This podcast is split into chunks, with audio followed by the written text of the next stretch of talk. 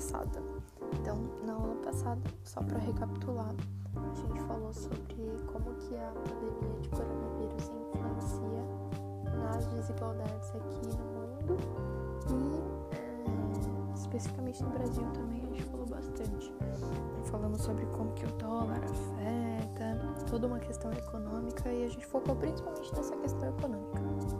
Então, nesse episódio a gente vai continuar falando sobre essas desigualdades e vamos ainda falar sobre é, quanto que isso influencia na, na vida do, do brasileiro e aí especificamente do brasileiro, né? E como que isso tem a ver com todo o nosso histórico enquanto população brasileira,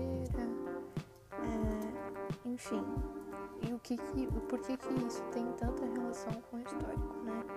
Então, o fato é que a pandemia de coronavírus reforça as desigualdades sociais, igual a gente já entendeu na aula passada. E é, a gente, isso fica muito claro no, no, nos grandes centros urbanos. Então, Estou falando de São Paulo, eu acho que São Paulo é um grande exemplo para a gente entender isso. Não porque eu estou falando de São Paulo, mas porque São Paulo é uma cidade muito grande e uma cidade também muito desigual. Então, é, entendendo melhor sobre esse assunto, a gente pode usar muito bem São Paulo como exemplo para evidenciar essa questão que eu quero trazer hoje. Então, é, São Paulo é é um dos do, é um epicentro da, da pandemia de coronavírus. Se a gente for olhar os dados de maior número de infectados, é, isso explode muito forte em São Paulo, porque é, um, é uma cidade é, muito populosa né, dentro do Brasil. São Paulo é, praticamente move a economia do Brasil. Essa região Sudeste ela é fundamental para manter o PIB aí do, do, país.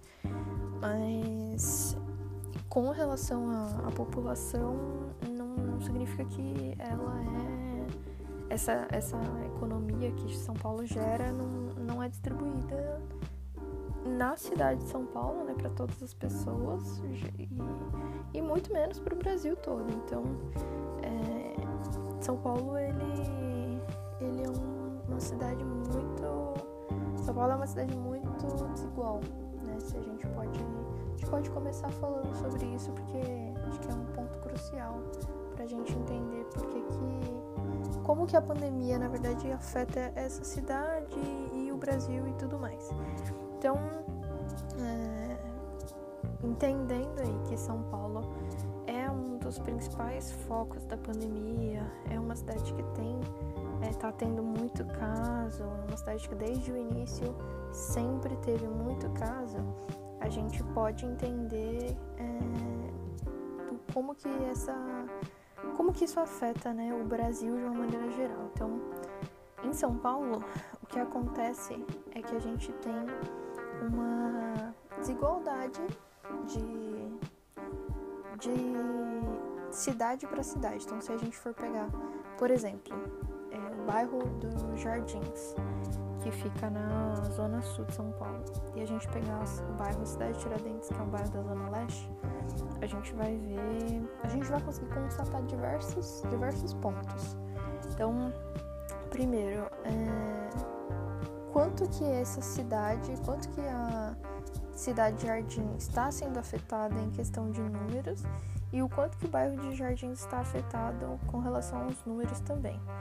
E aí, isso acontece por uma série de motivos. Isso acontece não só porque a cidade, a cidade de Tiradentes é uma cidade, é um, é um bairro, na verdade, né? não é uma cidade, é um bairro muito, muito pobre e um bairro populoso da zona, da zona leste.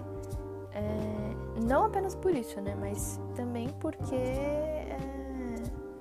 é, essa pandemia, ela ela prega um isolamento, mas que para Cidade Jardins, por exemplo, ela não vai acontecer, porque essas pessoas elas precisam trabalhar e elas não têm uma escolha como as pessoas do bairro Jardins vão ter, por exemplo, entendeu? Então não, não significa que essas pessoas do, da cidade de Jardins não estão fazendo não estão fazendo isolamento por uma questão negacionista, por uma questão de, de não entender. Até existe isso, porque existe em todos os lugares, mas o foco aqui da conversa não é esse. O foco é essas pessoas têm condição de fazer isolamento?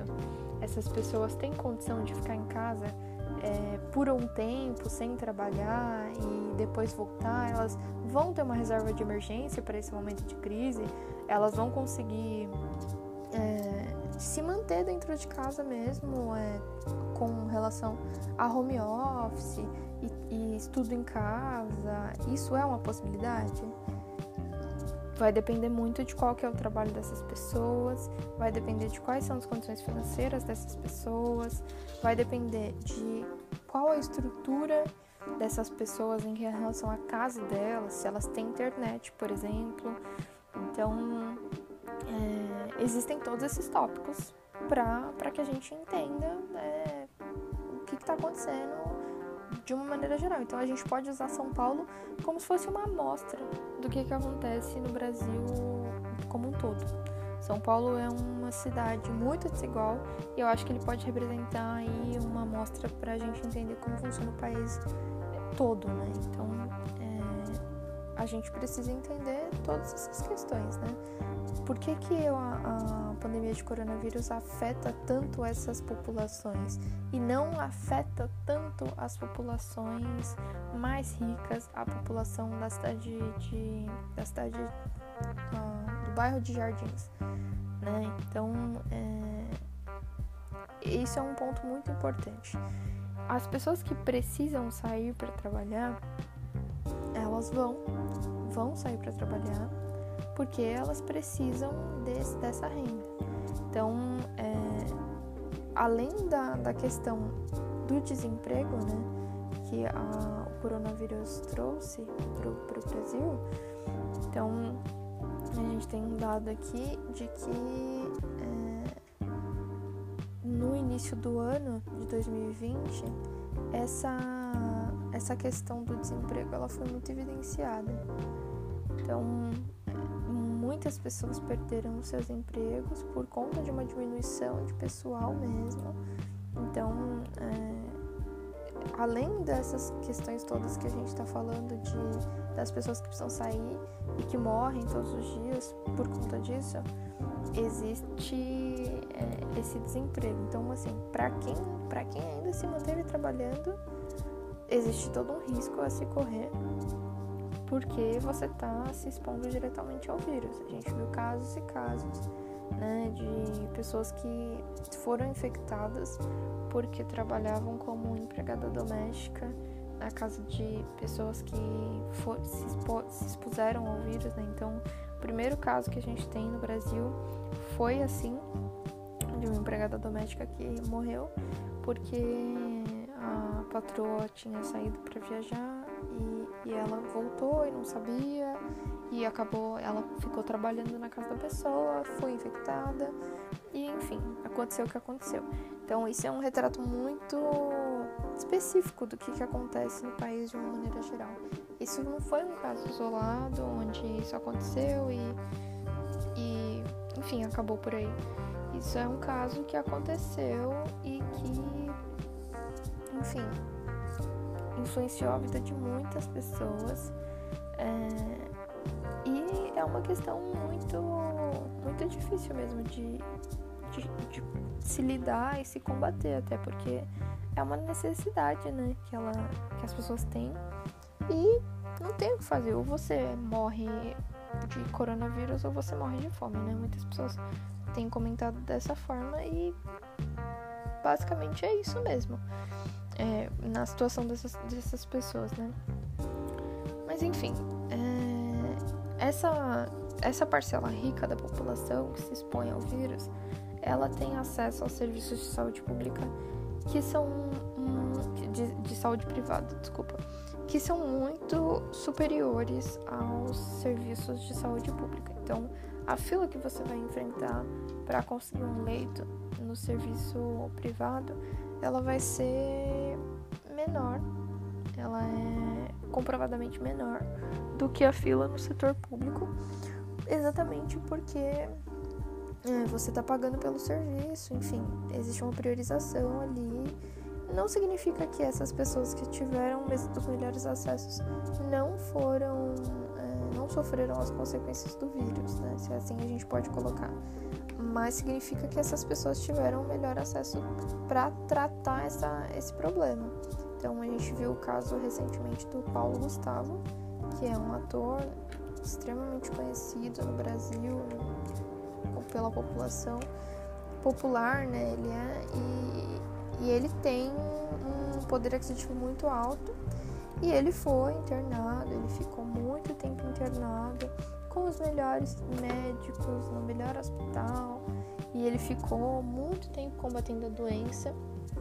É, porém, no final, né, ele não resistiu teve complicações e acabou falecendo. Esse é um retrato de uma situação que acontece na, pela, pela população rica, mas que não é uma regra, porque o, os números que a gente vê são muito diferentes para essas populações. Então, mesmo ele com todo esse acesso, ele não conseguiu sobreviver. Agora você imagina para as pessoas pobres.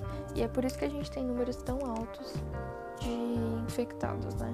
Nem, nem faz muito sentido mencionar os números porque a gente está gravando isso agora em maio de 2021 e não tem como você ter uma prospecção de futuro, né? Pode ser que a gente tenha uma terceira onda e aí você vai escutar esse podcast daqui a alguns meses e vai entender como que estava agora em maio. Mas aí daqui esses meses que você for ouvir, essa situação já vai estar tá diferente. Ah, tudo indica que vai estar tá pior, né? Não querendo ser pessimista, mas essa é a realidade do Brasil atual. E, enfim, por mais que existam é, milhões de milhares de situações de de solidariedade, de propostas, de empresas que se, se mobilizam em prol desse benefício, em prol desse, dessa causa, na verdade, ainda é uma problemática muito, muito grande, muito séria no Brasil. É, existem muitas pessoas que se mobilizam é, para ajudar as pessoas que estão enfrentando os piores pontos da desigualdade nesse, nessa, nessa parte da pandemia que a gente está mas ainda assim é uma questão muito, muito forte, né? Uma questão muito presente, que está muito grande e que a gente ainda não vê um, um sinal de fim.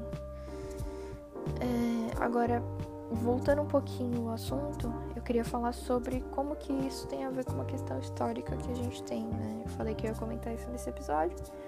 E existe um, histórico no Brasil de desigualdade que é muito grande, que vem de um processo muito complicado, que até hoje ainda não houve uma reparação para isso, que foi a escravidão.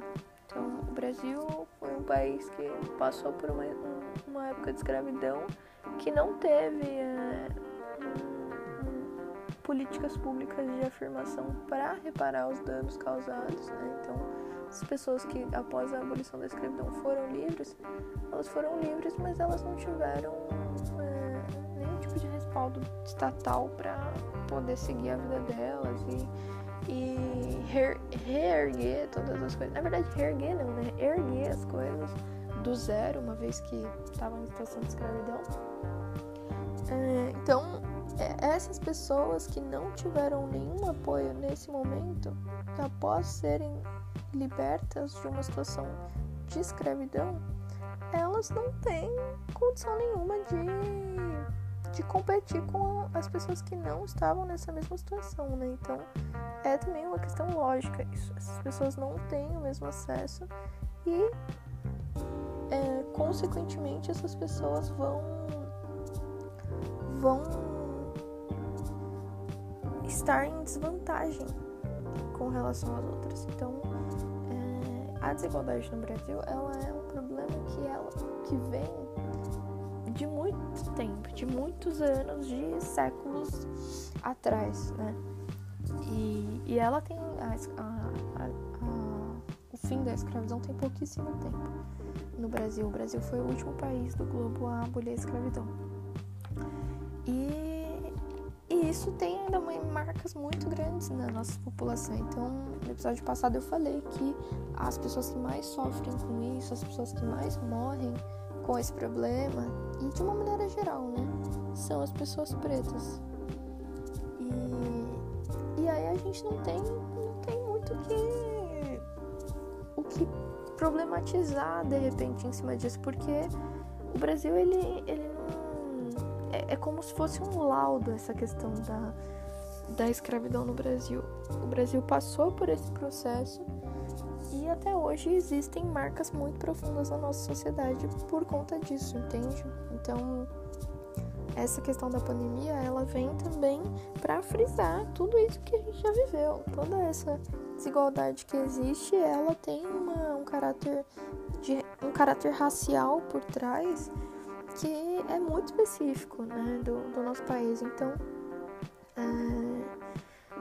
é, é isso, sabe? É, a, a pandemia ela escancara as desigualdades sociais e no país, no Brasil, isso fica muito evidente porque existe um todo um histórico de, de ricos e pobres que foi dado, que está dado e que é muito difícil de ser superado, uma vez que a gente tem que a gente não tem políticas de afirmação para essas pessoas, que a gente não tem um, mover do Estado para isso. Então, a gente tem programas estatais de tentativa de amparo, como as cotas raciais e é, o programa Bolsa Família, por exemplo. Mas a gente nunca teve um estado de bem-estar social. De fato, assim, uma, uma situação onde o governo realmente dá um amparo para a população e, e impulsiona para seguir novos caminhos e como acontece em outros países. A gente tem uma política muito desenvolvimentista. Então, sempre é, vocês vão ouvir esse discurso, né? Que não, para o Brasil crescer, primeiro, aliás, para o Brasil ser um país mais mais igualitário, primeiro a gente tem que crescer. Primeiro a gente resolve a questão econômica, depois a gente resolve a questão social. Isso, inclusive, é um discurso muito, muito presente na direita, né? A direita que prega que a gente precisa primeiro resolver as questões de eficiência. Então, a gente precisa desenvolver o país, a gente precisa buscar crescer economicamente e depois a gente vai tratar as causas sociais. Que aí eh, a gente vai ter estrutura econômica para tratar essas causas. A esquerda, ela tem uma visão, costuma ter uma visão mais o contrário, né? Primeiro a gente resolve as questões sociais, a gente resolve as desigualdades e depois a gente resolve a. A gente vai ter é, substância, né? A gente vai ter respaldo e recursos para resolver as questões econômicas. Uma vez que o social está resolvido, que a gente resolveu as questões mais básicas do país.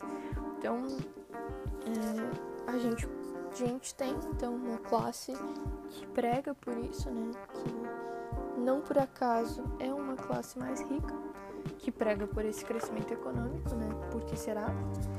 E a, as classes é, mais pobres acabam, acabam na verdade ou seguindo esse discurso ou não se posicionando é, sobre essa questão.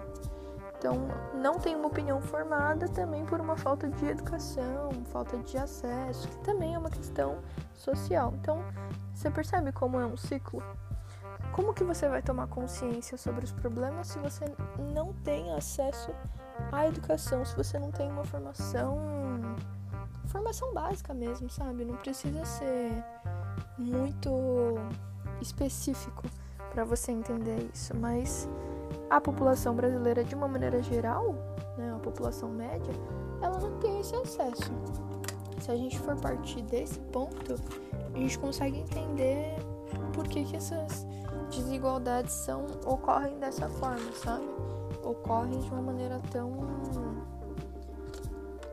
tão é, globalizada.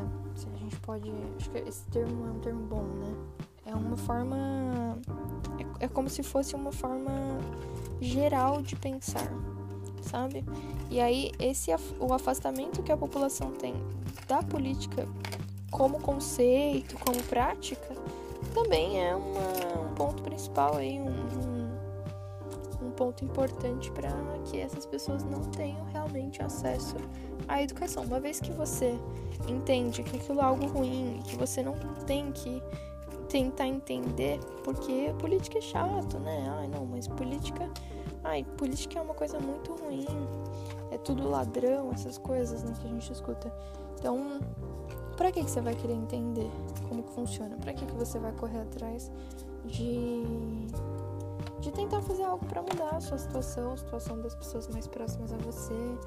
Não faz muito sentido, né? Então, isso acontece e acaba sendo um espiral, um ciclo de um ciclo vicioso para que as pessoas não não tomem consciência desses problemas, para que as pessoas sigam mesmo essa onda desenvolvimentista de achar que primeiro a gente tem que resolver a economia, que o Brasil tem que crescer financeiramente, que, que aí a gente vai conseguir resolver o social. Só que, na verdade, a gente tem tentado fazer isso e cresceu, inclusive, o social, o social não, o econômico, desculpa, mas as desigualdades continuam e elas estão só aumentando, né? Então fica a reflexão para vocês.